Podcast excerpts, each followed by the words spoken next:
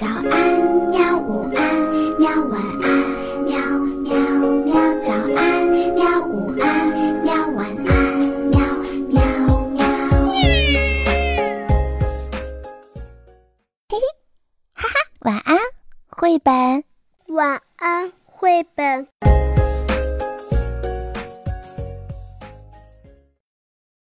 小朋友们，晚上好！欢迎你收听晚安绘本，我是秋水微澜。今天我们继续来讲绘本故事。今天我们讲的故事的名字叫做《我们和好吧》。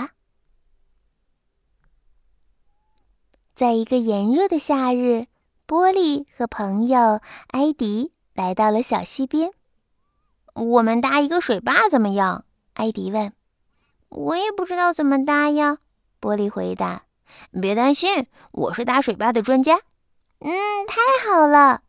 我来做只树皮船，我是做树皮船的专家。于是，两个好朋友兴冲冲地忙起来了。不一会儿，艾迪搭好了水坝，波利也骄傲地举起了他的大树皮船。船可以下水了！艾迪喊：“我只要往水坝上再放几块石头就行了。水坝后面的水越升越高。”哎。嗯，你觉得水坝能行吗？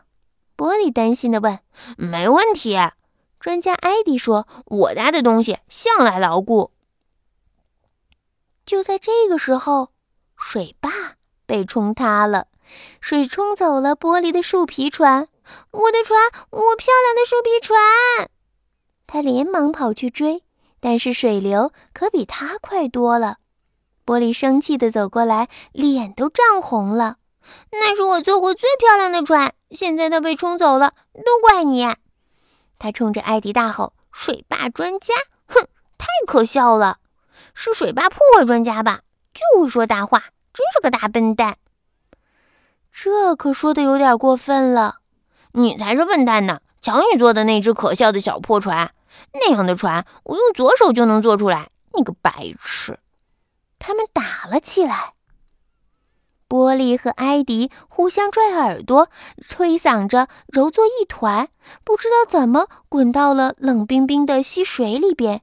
他们这才停手。波利好不容易爬起来，艾迪，我说够你了，我再也不想跟你这样的人做朋友了，永远永远都不要再见到你。波利爬上了岸，甩干了身上的水，跑回家去了。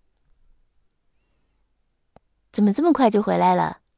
妈妈看见玻璃，惊讶地问：“你不是跟艾迪出去玩了吗？”“不玩了，不玩了，我再也不想跟他玩了。”“哎，你们两个吵架了？”“对，我们闹翻了，我再也不想跟那个傻瓜再有半点联系。”“哎，但是玻璃呀，艾迪可是你最好的朋友啊！他曾经是我最好的朋友。”玻璃大喊着走开了。波利回到了自己的房间，抱起玩具熊。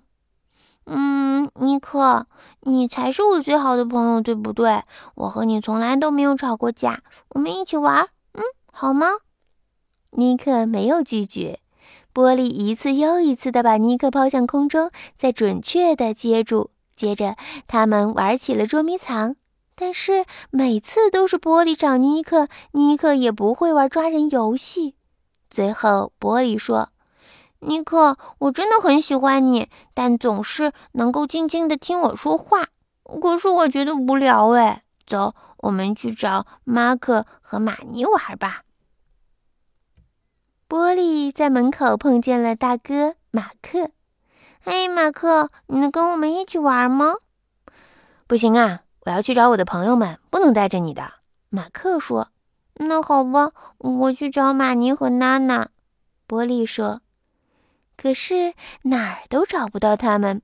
波利问妈妈：“玛尼和娜娜去哪儿了？我想跟他们玩儿。”他们跟着爸爸去采蘑菇了呀。妈妈说：“要不你跟丫丫玩一会儿，我马上就洗完衣服了。”可是波利不想跟丫丫玩，只好闷闷不乐地走开了。我们去小溪边怎么样啊？波利问尼克。尼克点了点头。波利就让他的小伙伴坐在小溪边的草地上。尼克，我要让你看看怎么搭水坝。艾迪能做的事儿，我早就会了。波利站在了小溪里，把石头一块一块的垒起来，但是石头老往下掉，水也从石头缝里流了出来。波利忙得满头大汗，嘴里嘟囔着：“真麻烦，艾迪到底是怎么弄的？”突然，一只翻了的树皮船摇摇晃晃地飘了过来。咦，这是从哪里来的？波利很吃惊。来，尼克，我们去看看吧。他们穿过了灌木丛，往上游走去。原来是艾迪，他正试着把第二只树皮船放进水里，但是船又翻了。他急得满头大汗，嘴里还嘟囔着：“你真麻烦，玻璃到底是怎么做到的？”“很容易呀，你得做一个龙骨，然后把桅杆系得牢一点。”玻璃说。艾迪惊讶地抬起头：“我做的没你那么好。”“那要我帮忙吗？”“哦，好啊。”玻璃告诉艾迪哪有问题。他们两个做了两只又大又漂亮的树皮船。现在我们需要去搭一个水坝，把船放进去。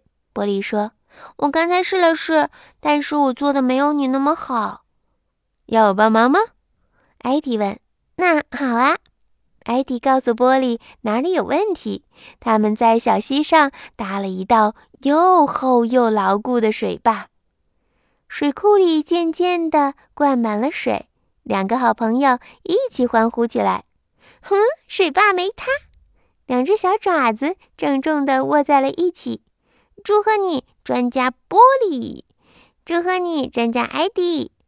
然后他们一起玩树皮船，直到太阳落山了。玻璃到家的时候，大家已经坐在餐桌旁边，准备吃晚饭了。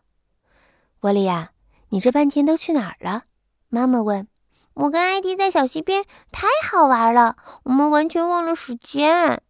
玻璃说：“你跟艾迪一起玩？”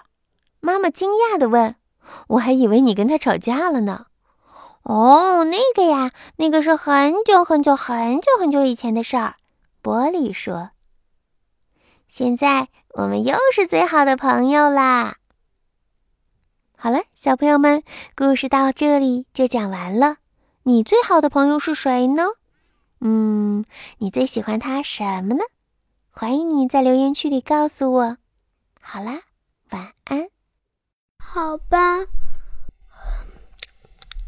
晚安，绘本。可是我还想看看星星。